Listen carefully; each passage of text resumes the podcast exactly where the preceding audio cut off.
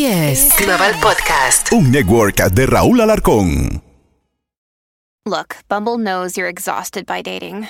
All the must not take yourself too seriously and 6 1 since that matters. And what do I even say other than hey? well, that's why they're introducing an all new Bumble with exciting features to make compatibility easier, starting the chat better, and dating safer. They've changed, so you don't have to. Download the new Bumble now. Another day is here, and you're ready for it. What to wear? Check. Breakfast, lunch, and dinner? Check.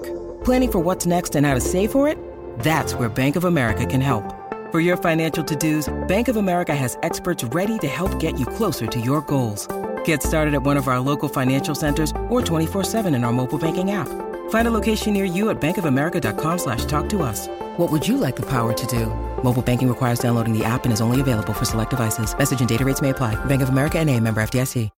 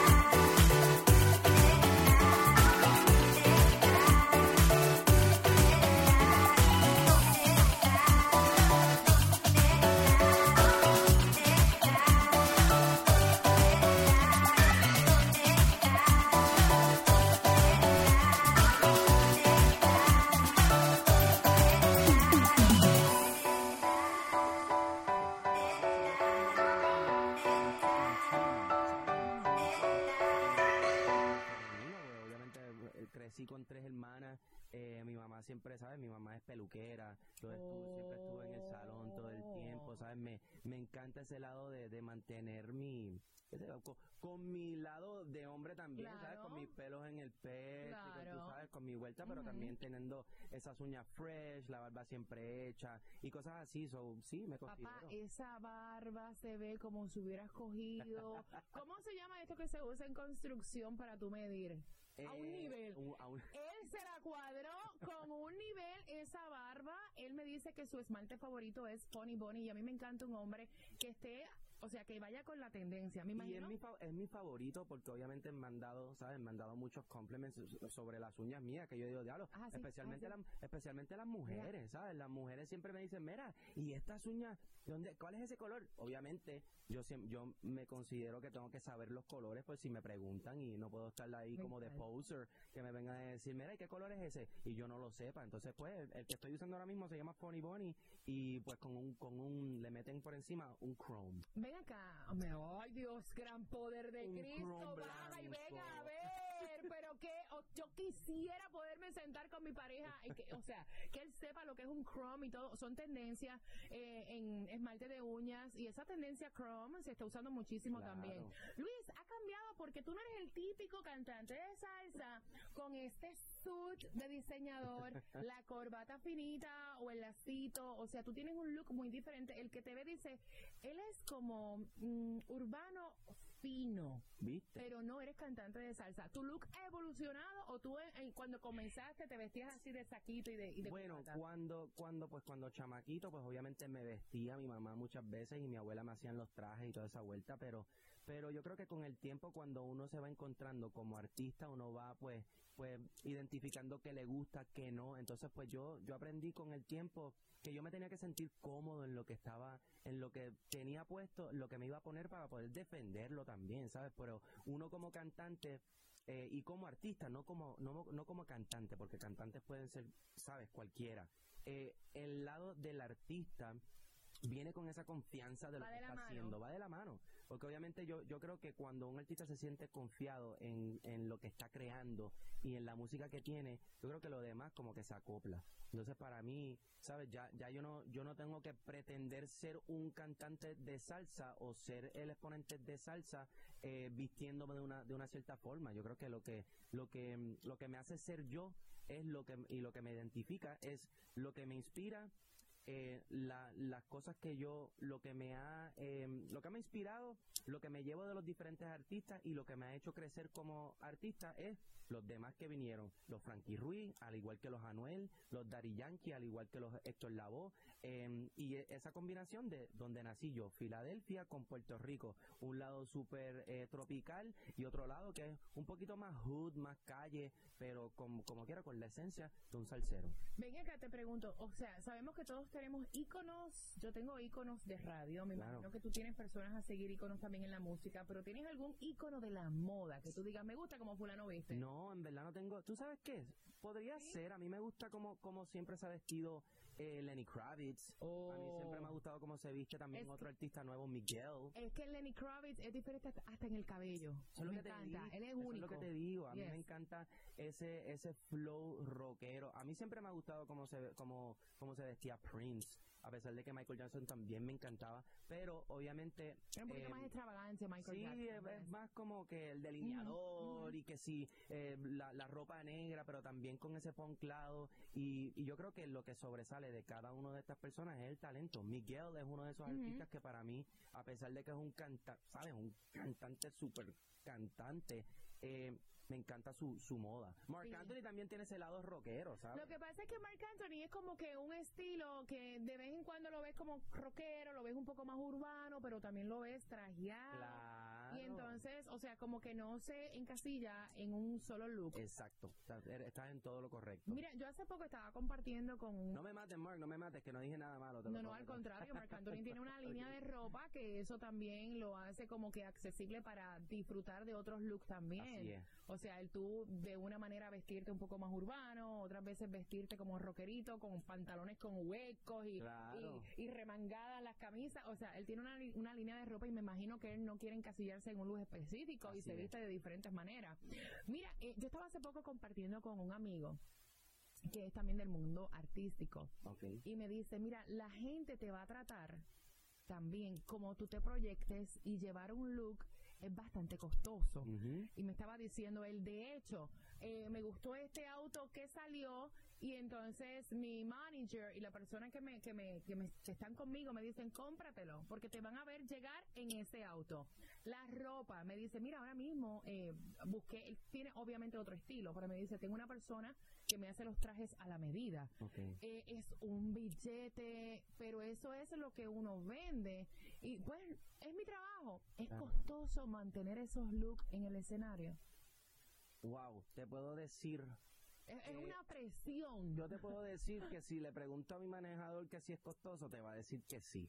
Eh, porque pero, pero es como dice él, eso es, va, va de es- la mano. es- va de la mano y muchas veces, ¿sabes? El, el problema que tenemos nosotros con, con los looks es que solamente se pueden usar una vez, ¿sabes? Cada vez cuando te tomas una foto en una en una alfombra roja o cuando te ven en un concierto y, y muchas veces, ¿sabes? Para mí, a mí no me importa ponerme las cosas dos veces. Tú obviamente tú yo, re- yo repito, yo a mí me, una de las cosas que me encanta de, de, de Silvestre, que en una entrevista pues le preguntaron como que, mira, pero esa tú no te la pusiste el otro día, y él dice con, con su sencillez, esto es lo que yo tengo, ¿sabes? la Como gente que- está del carajo, de verdad. Pero- Mira, de, de verdad que hay veces, no, de verdad, fuera de vacilón, a veces hay, hay periodistas y hay personas que trabajan en el medio que yo digo, contramen, o sea, hay preguntas y hay, y hay preguntas, se fijan en todo.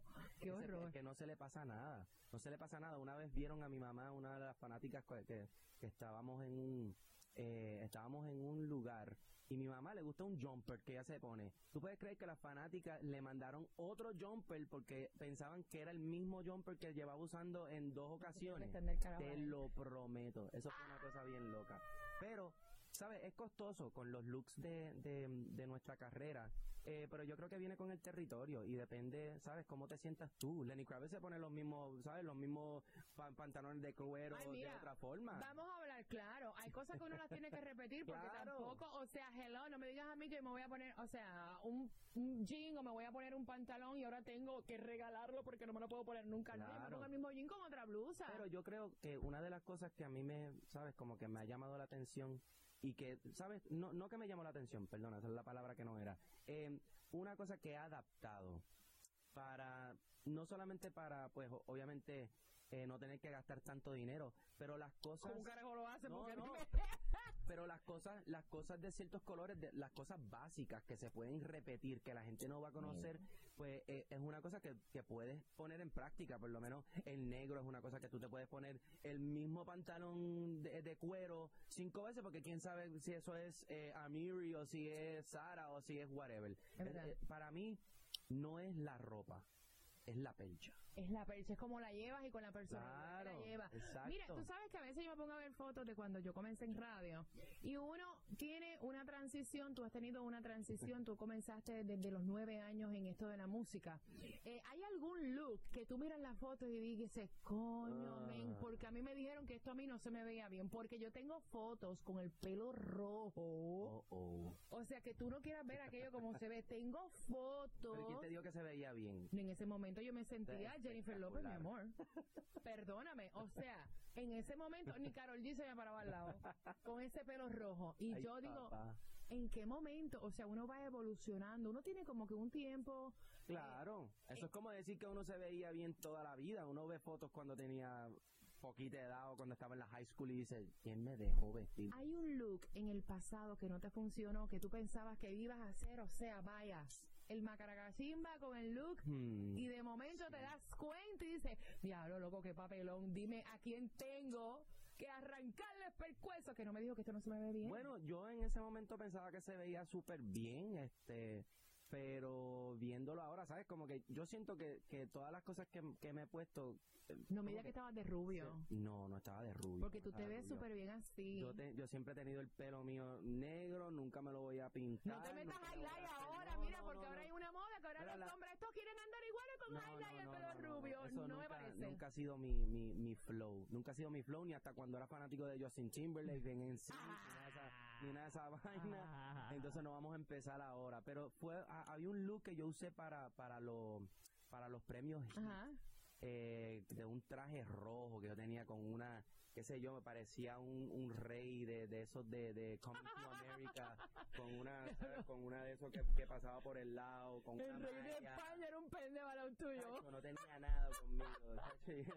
Yo lo veía ahí, él le decía, bye. Pero, pero lo miro ahora y digo, chacho, brother, ¿qué tú estabas pensando, papá? Que, ¿Qué tú estabas pensando? Y, y, y, la, y la vaina es que no tuve el coraje para decirle que no al que me estaba vistiendo. Entonces, porque uno sabe como, Sí, no, uno a eh. veces no tiene la energía. No, o también cuando uno está empezando, fíjate lo que te voy a decir, a veces cuando uno está empezando, eh, cuando yo empecé a visitar alfombras rojas y ir a eventos, eh, habían personas que de buena voluntad, pues dicen, vamos a ayudar, o sea, yo te voy a dar tanto para que tú desfiles. Y a veces uno, tú te ves y, y ha- habían cosas que yo me miraba y parecía como que un tamal mal envuelto y yo decía, ok, o sea, yo no me atrevía a decir, no, ¿me entiendes? Porque también tenía pena, no tenía como que el carácter que hace falta para decir a una persona, mira, no, gracias, o sea, no es mi estilo, te lo Claro. agradezco, pero no es lo que me conecta, porque el estilo te conecta. Pero ese, eso también viene con el tiempo porque y es la importancia de uno conocerse a sí mismo en el sentido del estilo que quiere uno pues llevar a, a las personas. Porque u- muchas veces en, en esta industria, y me, me, me pasó. ¿sabes? Mi identidad como artista fue una de esas cosas que llevé mucho tiempo tratando de encontrar a través de, de- de- del tiempo de cada canción que escribía, a través de encontrarme yo como artista, pues fue fui definiendo lo que en verdad quería y, y cómo me sentía cómodo. Pero eso es sub- eso es mucho parte del artista y del crecimiento del artista. El artista nunca no no es que siempre sabe qué se va a poner y muchas veces cuando uno no tiene idea y está súper corto de tiempo, el show es mañana o la alfombra es mañana, uno dice, mano, o esto o qué le digo al, al- a la persona que me está haciendo el estilo para, para ayudarlo, para poder que me traiga algo que sea más mi estilo. ¿Te han criticado el estilo o te han dicho algo de tu estilo porque no va acorde con el parámetro que las personas piensan de lo que es el género de la salsa? No, tú sabes, ah, eh, Oh, sí, sí, especialmente en este, en este disco, porque obviamente voy a ti, si tú miras la carátula y, y lo hice a propósito. La carátula de este disco, las personas que lo ven hoy en día podrían decir que este disco, si, si tú lo tienes físico, dice, este disco tiene que ser de reggaetón. O una fusión Pero con reggaetón. pero porque nunca ha habido un artista o un exponente de este género que se ha atrevido a, ¿sabes? A, a- hacer una carátula que no fuera la que todo el mundo está aco- acostumbrado, con el sur, con el frente, Así. así, con, ¿sabes? O con el... No, yo lo, lo mío es totalmente... Exacto, lo, lo normal. Yo creo que con este disco fue pues tomar el atrevimiento y la certeza en lo Me que gusta. lo que yo quería que las personas eh, se llevaran de mí eh, que era la música que, que pusieran atención a la música ¿por qué? porque eh, se trata de la salsa de la salsa buena y a pesar de que no es un disco que se ve como lo que tiene que ser porque la gente ya tiene su perspectiva o lo que ellos piensan que es un salsero esto no es salsa no Un mentira, estereotipo. es un estereotipo eso no Cuando, para cuando mí. yo anteriormente te había entrevistado en radio y lo primero que me fijé, y te lo digo, fueron las uñas. Fueron las uñas, o me sea, encanta porque, me encanta porque honestamente no es lo típico de ver un artista salsero con las uñas pintadas rápido. La persona que no te conozca y te vea a ti, eh, dice, él es reggaetonero. Claro. Sin embargo, en este disco no hay nada de Nada, reggaetón. nada es de un disco de salsa romántica, salsa bailable, totalmente diferente lo que uno ve. Pero ven acá, aparte, aparte de todo esto que yo estoy diciendo, ese estilo tú no lo llevas siempre. ¿Cómo, No. cómo vemos a Luis Figueroa? Cuando tú no estés en un escenario, Bueno, ¿cómo es Luis que, Figueroa? mira, yo he adaptado, em, pues, mi- mis looks em, cuando estoy en, en de esos de radio, cuando estoy cómodo. Y yo he aprendido muchísimo de, de, mis, de mis colegas, ¿sabes? El Romeo Santos, el Marc Anthony, el Fonseca. He aprendido mucho porque hay, hay momentos, hay días donde uno no se quiere levantar a hacerse el pelo. no Espérate se un quiere hacer- momentito, tú te haces el pelo. Claro, nena, como que yo no me hago el pelo. Si Espérate, soy- dime la si yo rutina no te del dije, cabello. Yo no te dije que mi mamá es estilista por ¿Y cua- muchísimo tiempo y yo viví en el, en, ¿sabes? En el, en el salón por muchísimo tiempo. Pero ¿cómo te haces el cabello? O sea, Pues que yo me lo- es que yo me yo tengo mi rutina, ¿sabes? Vamos, a hablar de la rutina de Luis Figueroa. no, uno se tiene que hacer su, uno se tiene que acomodar el pelo como tiene que ser, uno se tiene que poner su protector de cabello para la- para, para el, para el blow dryer o la tenaza que vayas a usar, uno tiene que usar varias cosas para, para eso, uno no puede estar al garete también por ahí. Ahora yo veo porque el pelo de él es brilloso y el mío no. Ay. Pero Luis Figueroa, Luis Figueroa no, no, no anda siempre, Wow. ¿sabes? Yo ando, a mí me gusta mucho la sudadera. A mí me gustan las sudaderas mucho, a mí me gusta andar en gorra. jersey, A mí la- sí, la jersey, Ujú. pero he también eh, eh, he sacado la costumbre eh, de, de usar cosas que en verdad me, me sienta cómodo. Lo que yo como me despierte ese día sintiéndome es como yo me vista. Porque hay días donde yo me pongo ropa grande y hay días donde me pongo, me pongo ropa pegada. ¿Sabes? Como que si quiero que la gente vea mi, ¿sabes? Mi, mi Tito Fitness, pues yo me pongo algo más, ¿sabes? ¿Vas al gym? No, no, ahora estoy entrando al gimnasio mucho. Sí, porque yo Eh, recuerdo la vez que fuiste a la entrevista de radio, él tenía específicamente, creo que el día siguiente, la presentación de su disco, ni para el carajo se comió una croqueta, Claro, no nada. Que no él decía, podemos- no, tengo que cuidar mi, mi figura, mi cuerpo, vas al gym, acostumbras a hacer ejercicio. Ahorita, ahorita estoy entrando de nuevo a mi rutina. Obviamente cuando, cuando me dio el, el COVID fue una de esas cosas que me dio súper, súper duro. Tuve COVID como cinco veces. yo he Entonces, tenido tres, me ganaste. Sí, te, te gané y, y pues obviamente las secuelas del COVID me, me sacaron, pues me, me dio mucha depresión, me dio mucho con, con no poder hacer cosas que usualmente estaba haciendo, pero ya estamos de vuelta, ¿sabes? De vuelta para la vuelta.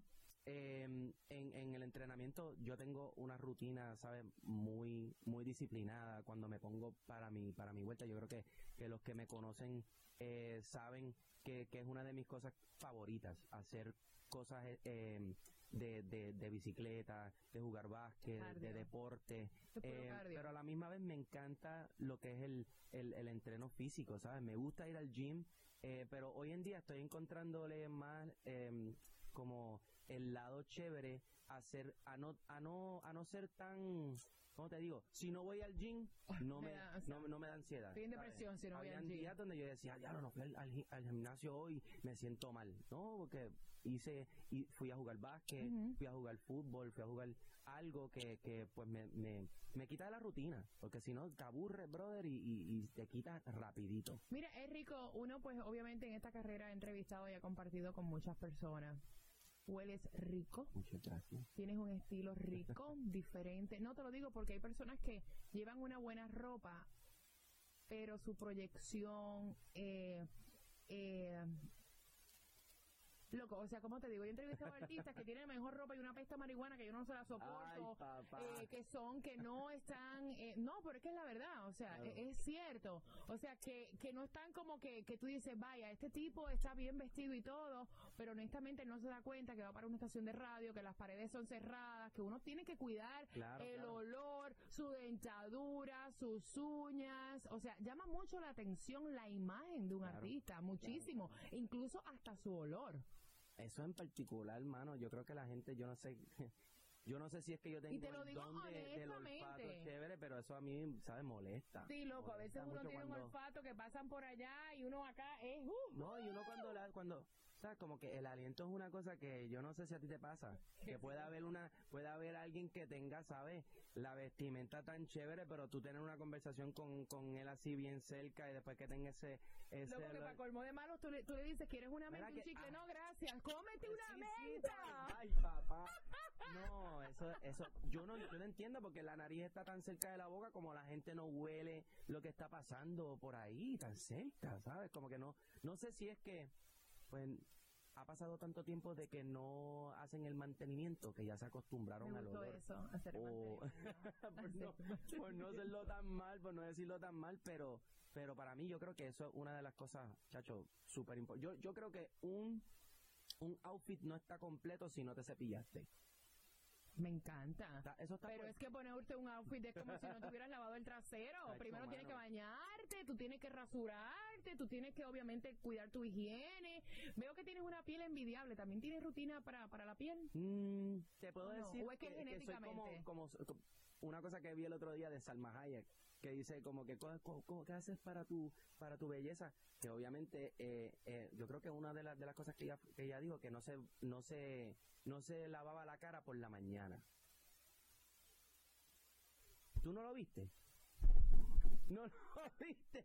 No se lavaba la cara por la mañana y era para, para dejar que los aceites, Aceites lo- lo- naturales. naturales eh, era lo que le hacía que la piel le, le brillara. Y yo creo que para mí, pues podría ser que eso es una de esas mismas cosas que ha pasado conmigo. Te digo, porque yo, yo antes decía, bueno, yo no entiendo por qué todo el mundo tiene, ¿sabes? Obviamente el pH de las personas y lo que pasa en la cara de, de las personas es diferente para todo mundo. Mira, se conoce que tú te has criado en un hogar donde, o sea, están pendientes a la belleza de la manera que habla. Es bien raro hablar con un hombre que te hable acerca no tan solo de los colores de esmalte que están a la moda, sino también del pH de la piel.